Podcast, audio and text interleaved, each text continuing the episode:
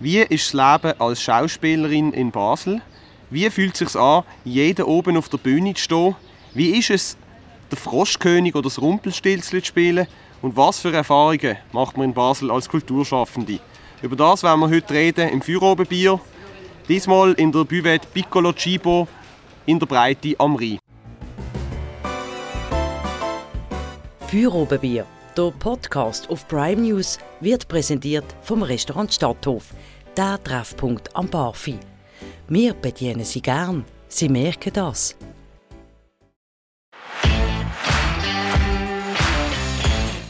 Unser heutiger Gast ist Miriam Wittlin. Sie ist eine Basler Schauspielerin und ein fester Teil des Fotoy-Ensemble. Salut Miriam.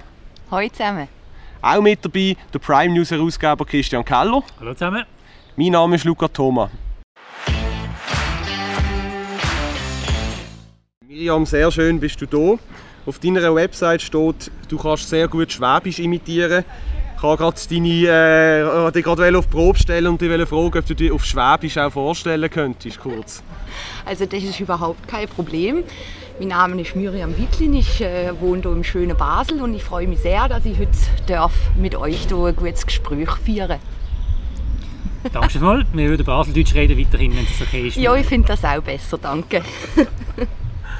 Genau. Es steht auf deiner Website auch, dass du äh, im Umgang mit Handfeuerwaffen geübt bist. Vielleicht können wir über das später noch reden. Und Boxen. Boxen steht auch. Genau, das ist Wahnsinn.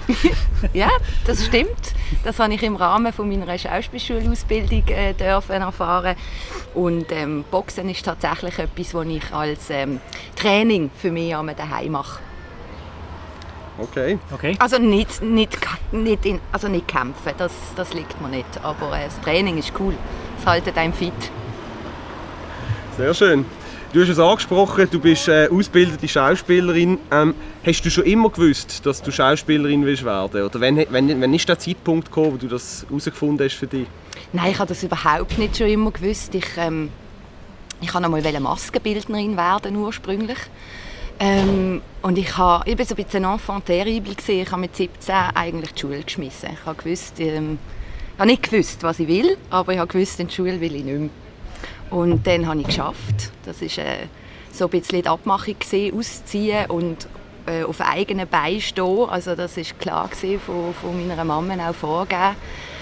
Bei aller Liebe, aber ähm, du wirst hier nicht äh, unterhalten von mir, so, wenn du nicht mehr in die Schule möchtest.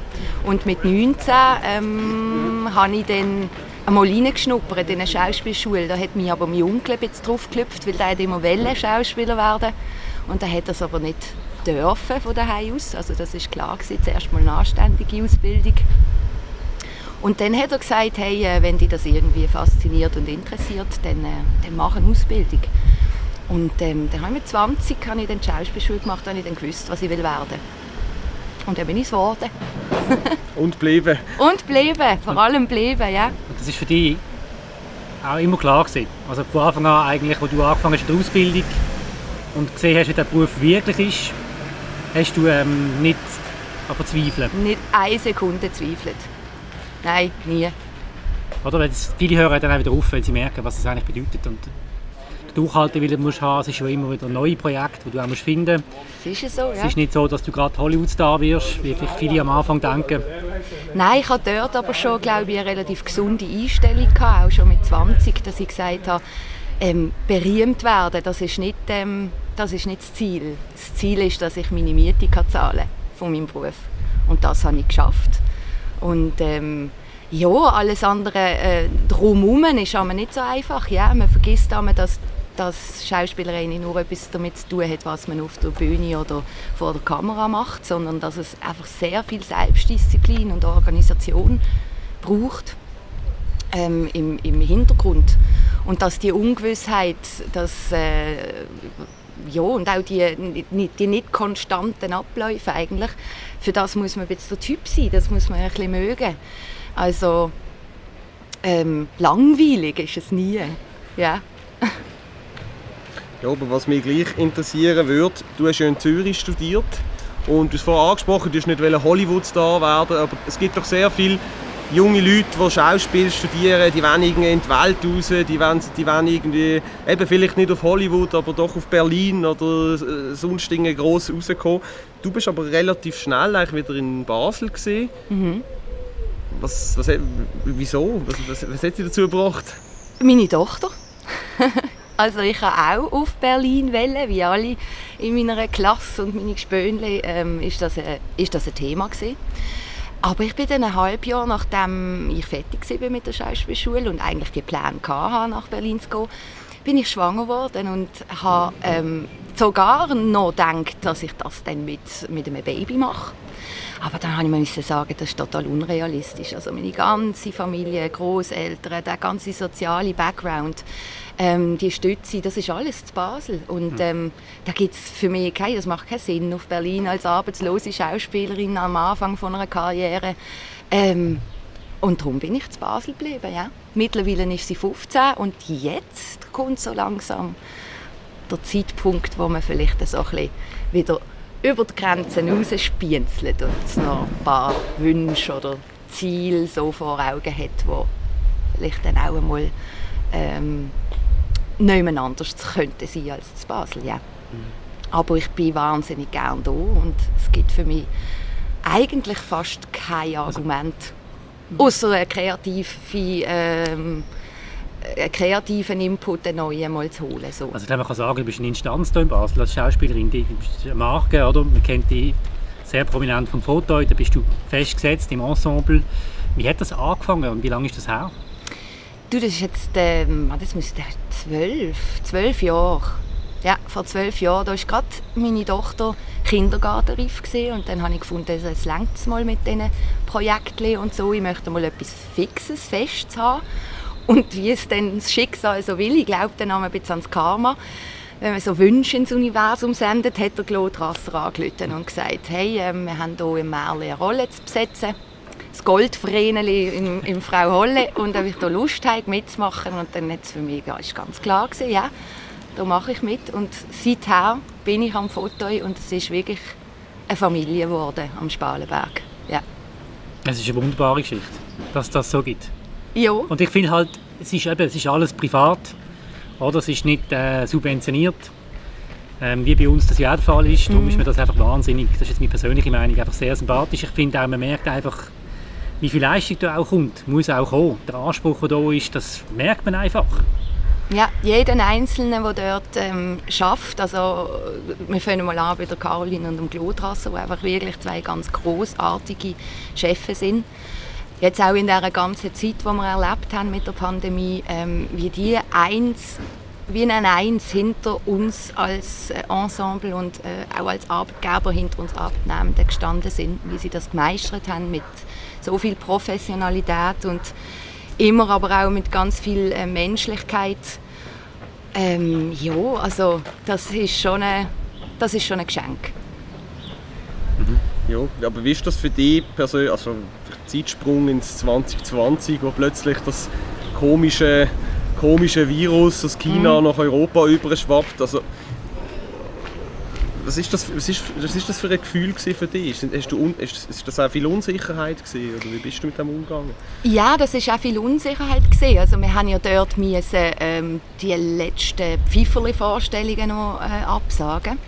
Und dann ist das, also am Anfang ist das wie also wie in einem Film. Ich kann das gar nicht so beschreiben. Ich kann das gar nicht greifen wirklich. Und das Ausmaß äh, von dem haben wir dann eigentlich also so richtig gespürt habe ich es jetzt eigentlich erst in der Saison 21, 22 wo wir ja, zum Beispiel jeden Tag getestet haben. Und ähm, das ist aber auch lässig. Corona-Test gemacht, Corona haben, ja. gemacht haben. Ähm, das heisst, wir sind immer am 12 Uhr testen, haben eine halbe Stunde alle Schiss gehabt, können wir jetzt die Vorstellung spielen oder nicht. Und ähm, auch dort, jeder hat da am gleichen Strang gezogen. Also das, wir sind da wirklich wie, wie eine Einheit und auch sehr liebevoll miteinander umgegangen in dieser Zeit. Aber was ich jetzt merke, ist, dass es einfach wahnsinnig erschöpft hat. Also die, ähm, die ja doch, das hat müde gemacht. So. Also es ist ja lustig, man meint eigentlich, es ist jetzt vorbei und jetzt kann man wieder voll loslegen. Ja. Aber viele sind müde, das ist ja so. Ja, das ist so. Und auch irgendwie nicht zu wissen, ja, wie go, also man hat es ja latent immer noch da. Also, uh, wie wird denn der Herbst und geht es denn wieder und wie ist das denn? Und ja, also das, ähm, ich glaube, das ist es, so die Ungewissheit und, und die Wirtschaftlichkeit hat bei mir jetzt nie so eine Rolle gespielt, komischerweise. Ich habe da irgendwie, da habe ich nie so Also keine Angst gehabt. Zukunftsängste gegeben? Mm, nein, nein, Weil, nein. wie viel, muss ich das vorstellen, wie viel Prozent sind ihr angestellt als Ensemblemitglied im Foto? Ist das eine 100% Stelle, wo du eigentlich ja, Ja, das sind eine eigentlich kurze Arbeit Ruhe gehabt hast? Oder hast du dann viele Ja. Aufträge nebenan, wo du dann wahrscheinlich verloren hast, weil er nicht mehr stattgefunden Ja, also ich habe ja noch ein eigenes Projekt zusammen mit dem Urs Bossart, das heißt Herzen. Und dort haben wir es dann gemerkt, dass wir, dort sind wir ja nicht abgesichert gewesen, oder? Also dass viele Vorstellungen sind abgesagt, ausgefallen. Und das ist einfach null. Und dann hast du einfach null, ja, Ja, das ist ja so, ja. Dann, ja, ähm, genau, also das, ähm, das, also es hat schon einmal einen Moment gegeben, wo ich gedacht habe, kurz, ja, was ist es, wenn, wenn ich jetzt einfach, also wenn es jetzt einfach meinen Beruf irgendwann nicht mehr gibt, weil, weil, es gibt, weil es keine Möglichkeit mehr gibt. Aber ich bin dann auch relativ schnell jemand, der sich eigentlich der Sonne zuwendet und sagt, ja gut, aber was ist denn möglich? Und ähm, wir haben dann halt zum Beispiel, ähm, jetzt gerade mit Herzen, haben wir dann einmal draussen gespielt. Äh, ja, in kleinen Gruppen.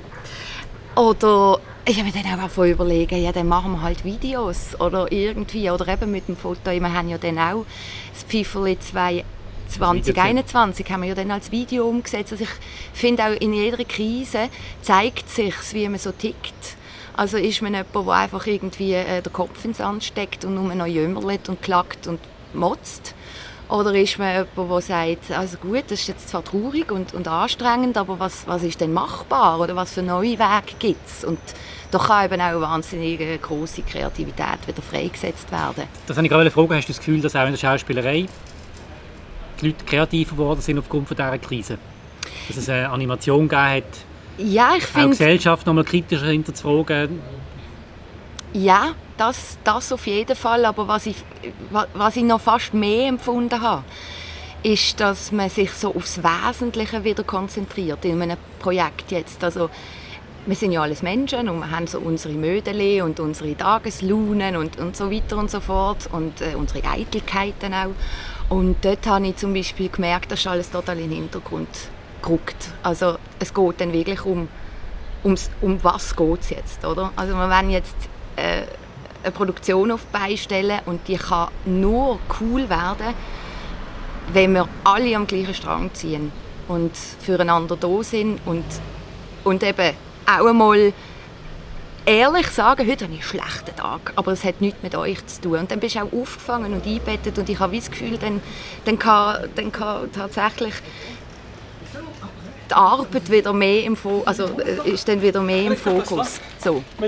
Und dann kommen ganz tolle Sachen dabei raus. Also sei das im Foto jetzt mit dem Pfeiferli, wo äh, das 2021 22 wirklich ein hervorragender Jahrgang war, wie ich gefunden habe.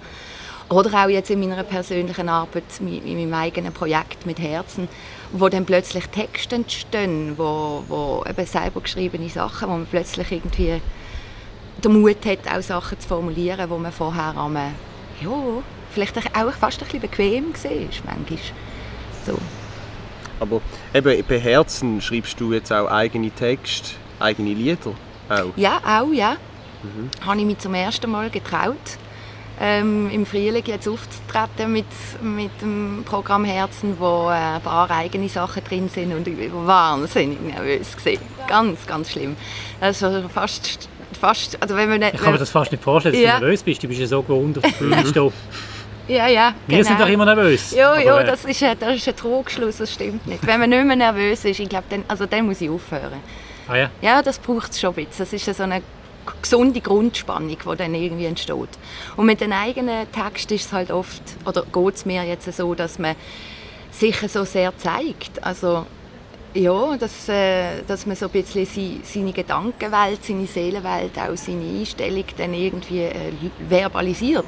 Man kann ja vorher, also wenn man äh, äh, Produktion macht von einem ähm, Autor, dann kann man immer sagen, ja, das habe ich ja nicht geschrieben. Ich spiele einfach die Rolle. Ich spiele einfach die Rolle. Ich bin und jetzt, jetzt ist die Rolle, die du spielst, von dir selber definiert und, und geschrieben. Genau, und das, also mhm. da, eben darum bin ich, das ist, das ist dann schon einmal ein anderes Niveau an nervös sein gewesen, weil ich glaube, weil man auch so angreifbar ist. Also, das tut, ich glaube dann... Aber das ist ja so, das tut jetzt richtig das Bild äh, bestätigen, dass so die Kulturjournalisten die Meute richtig darauf warten, sich drauf zu stürzen und zu zerfetzen in alle Stücke. Nein, also so ist nein, nein. Nein, nein. Ja, du es gerade so beschrieben. Nein, es, ehrlich gesagt ist Oder es, was du selber mit Kulturjournalisten finden, das, hm, das ist, ist mir eigentlich noch egal. Nein, es geht dann mehr um, um dazu schauend. Also, mhm. Äh, okay. Weil gerade jetzt bei Herzen ist es so ein intimes Programm, gibt es ja dann auch immer oft Gespräche im Nachhinein und so. Und dort merke ich dann schon, ähm, das ist mir dann schon, es nimmt mich Wunder, was die Leute dann finden, beziehungsweise ähm, merkt, dass ich dann auch sehr angreifbar bin, gerade mit den eigenen Sachen, oder? Also wenn jemand sagt, das habe ich jetzt gar nicht verstanden. Und was geht es denn mit diesen Texten? Du vielleicht noch ein bisschen erklären. Also was ist dort so, was bekomme ich mit, wenn ich das ich da jetzt äh, Zuschauer bin?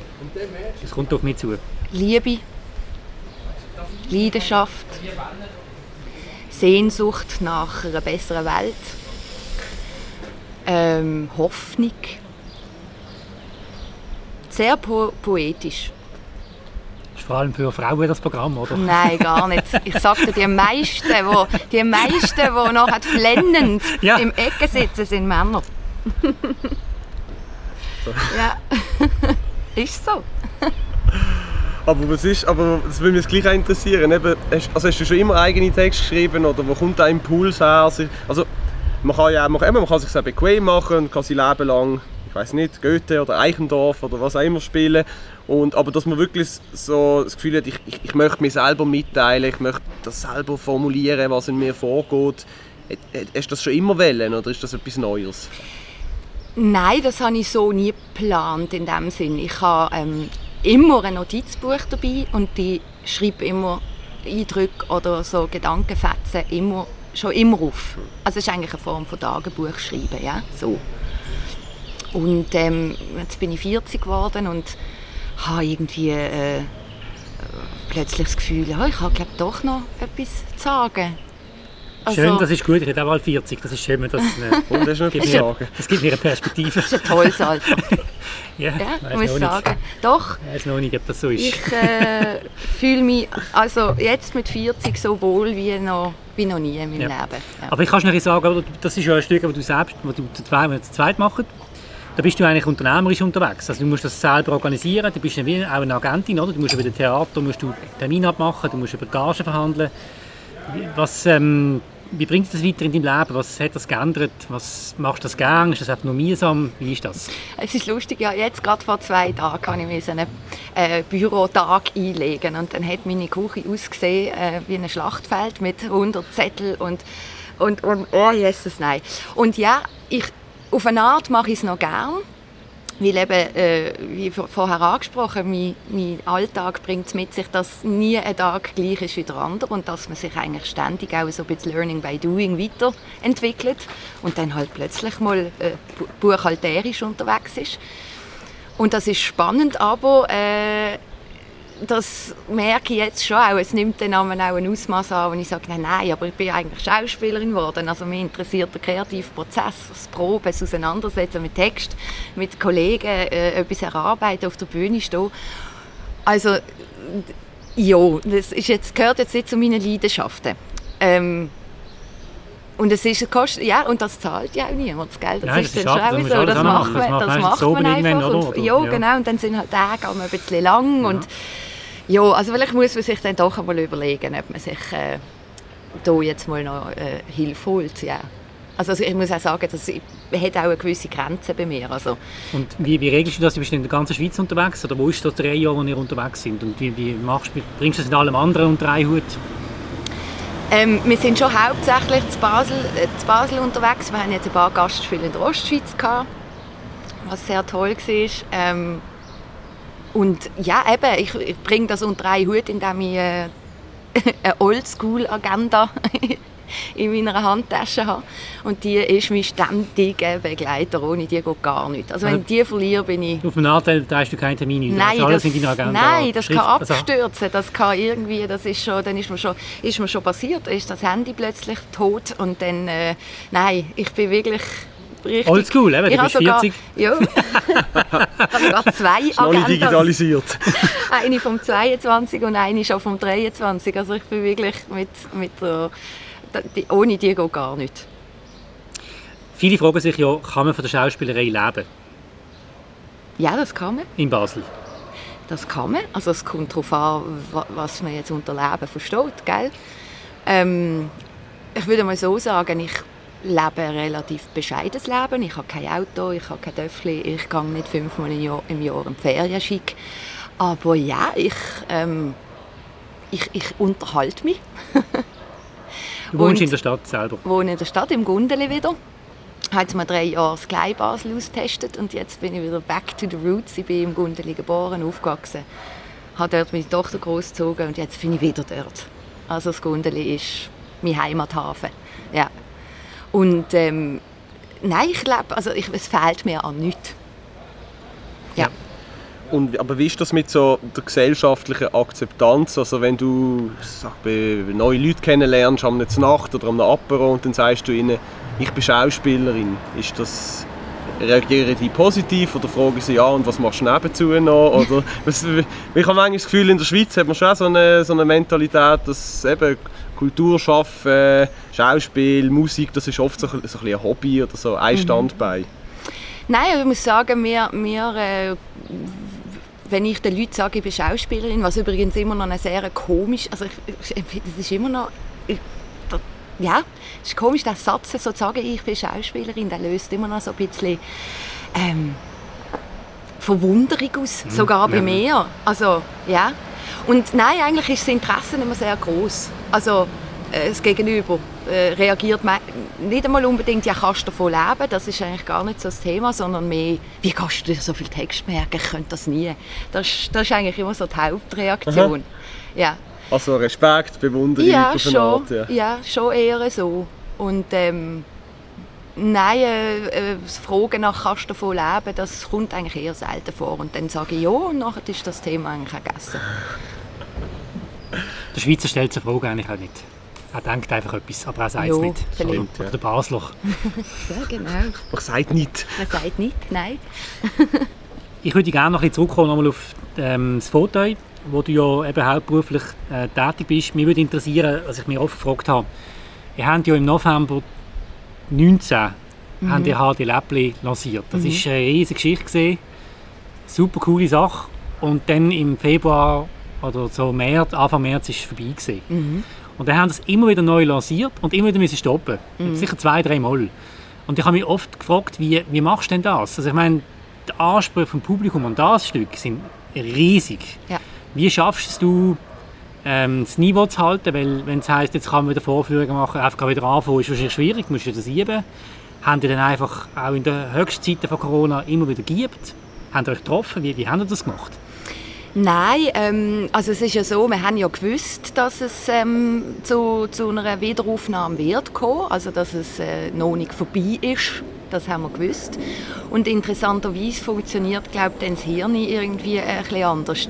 Also wenn du weißt, dass du den Text nochmal musst führen holen dann bleibt er irgendwie präsent. Und wir haben ähm, dann halt einfach jeweils zwei Wochen Wiederaufnahmeprobe gemacht. Also so, äh, äh, es erinnerten sich. So. Also ihr habt es Ruhe lassen und dann zwei Wochen bevor Genau. er wieder gekommen ist, habt ihr wieder... Ja, und ich kann mir jetzt aber vorstellen, aber das weiß ich jetzt nicht genau, dass jetzt für Gilles Judy, der ja der Läppli gespielt hat und eigentlich von der ersten bis zur letzten Minute auf dieser Bühne steht, das wahrscheinlich ein bisschen anders war. Also ich nehme an, er wird auch in einer äh, Zwischenphase, wo das Stück gut hat, immer wieder mal ähm, das durchgelesen haben. Das sicher. Ich für meinen Teil habe ja ähm, jetzt dort nicht eine riesige Rolle gehabt und dementsprechend hat mir dann, haben wir dann eigentlich so zwei Probeneinheiten gelenkt, um es wieder äh, aktuell zu behalten. Und manchmal tut es auch gut, wenn ein Text mal ruht, einen Moment, und man ihn dann wieder holt, dann ist irgendwie in der Zwischenzeit etwas... Es greift. Ja, richtig, genau, du sagst das jetzt ganz richtig. Ja, so. Das heisst, eigentlich muss ich jetzt schauen, jetzt ist es besser. Ich habe die Premiere gesehen. Ja, es, ist- es ist durchaus Und- immer besser geworden. Das wäre meine nächste Frage. Ich erlaube mir einfach Frage einfach so zu stellen, ist mir gerade einfallen. So die Premiere, also gerade beim, beim, ich meine, beim FIFA ist es eine gewisse Routine, kann man glaube sagen, aber beim, beim, beim HD Lab, die Premiere, haben ja alle zuerst mal, wie, wie sieht er aus, wie ist die Stimme. Und in dem Moment, wo das erste Mal etwas gesagt worden ist, habe ich für mich gedacht, es kommt gut. Also ich Ja. habe gerade nach drei Sekunden ist für mich klar gewesen, es wird gut kommen. Ja, Wie lebst du mit dem? Also stimmt der Eindruck so? das stimmt total. Wir haben auch gewusst, es kommt gut. Nach drei Sekunden davor schon? Ja, ein bisschen vorher schon. Ja, ein bisschen vorher schon. nicht. Doch, doch, weil schon, ein bisschen vorher schon. Also, klar ist es... Nein, natürlich ist man, also, ist man, ist man gespannt darauf, wie reagiert das Publikum. Wie nehmen sie, nehmen sie, es- nehmen sie nah? Also ist, ist, ist es okay? Und, ähm, aber irgendwie so ein Grundgefühl hat man ja.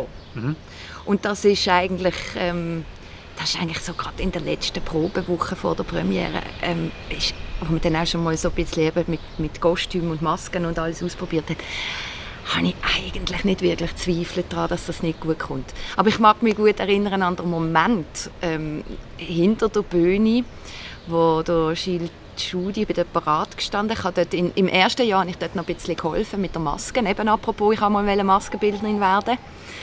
Das ist noch der Vorteil. Dann habe ich dürfen in der ersten Saison habe ich, habe ich dürfen die Maske machen. Ähm, also, oder übernehmen. Rahel Linder hat sie gemacht und hat mich eingefuchst. Und dann bin ich noch hinten gestanden und immer parat und ready, falls der Schnauz wackelt oder irgendwie etwas. Und dort, dort habe ich dann schon gesehen, also auch beim Schild Schudi, wie, wie er sich äh, gepusht hat und wie er dort ist er glaube ich sehr nervös gewesen. Und dann ist er rausgekommen und dann hat das Publikum applaudiert und Ja, dann genau, haben wir irgendwie genau, gewusst, genau, okay, ja, genau. jetzt, ist, jetzt läuft Magisch, magisch. Ja, jetzt ist wirklich ein magischer gewesen, ja. Moment Mhm. gewesen. Ja. Ja. Sehr. Ja. Du bist ja eigentlich immer total unter Spannung. Und darum überrascht es mich eigentlich nicht, wenn du sagst, du tust Boxen, oder? Oder, oder so, so, so eine Sportart, wo vielleicht wie ein Ausgleich ist. Ja. Du musst ja unglaublich fit sein, denke ich auch immer bei allen bei euch im Foto. Ihr habt eine unglaubliche Bühnenpräsenz auf dieser kleinen Bühne, im Licht. Eine unglaubliche Präsenz, das geht nur, wenn du kernfit bist. Also wenn du da nicht fit bist, dann hast du doch keine Chance. Das merken die Leute gerade.